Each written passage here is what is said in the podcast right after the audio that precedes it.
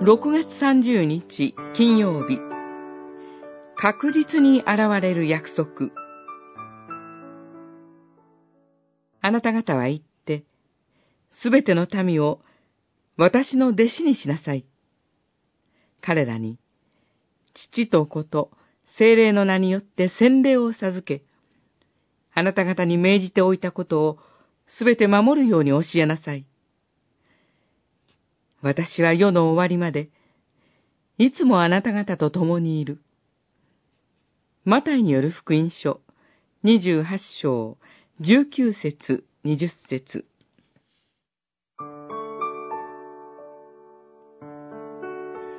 問い71の答えの第一に、今日の御言葉が記されています。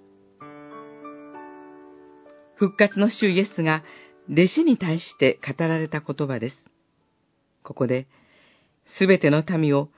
私の弟子にすること、そして、父と子と精霊の名によって洗礼を授けることが命じられています。問い69では、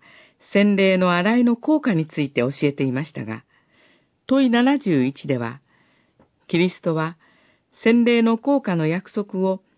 どのようにされたかが記されています。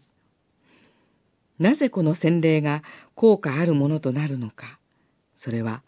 この前の18節に、私は天と地の一切の権能を授かっている、とあるように、全能の神からキリストが授かった権威による命令だからです。それゆえ、教会が洗礼を授ける行為も、父なる神からキリストが受けた権威による命令であるからこそ、効果あるものとなるのです。ですから、教会が施す洗礼は、神の権威に基づく洗礼なのです。この洗礼は、確実に私たちの罪を洗い流し、私たちを新たに作り変える力あるものとして、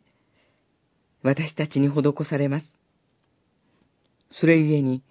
私たちはこの洗礼に希望を持って預かることができるのです。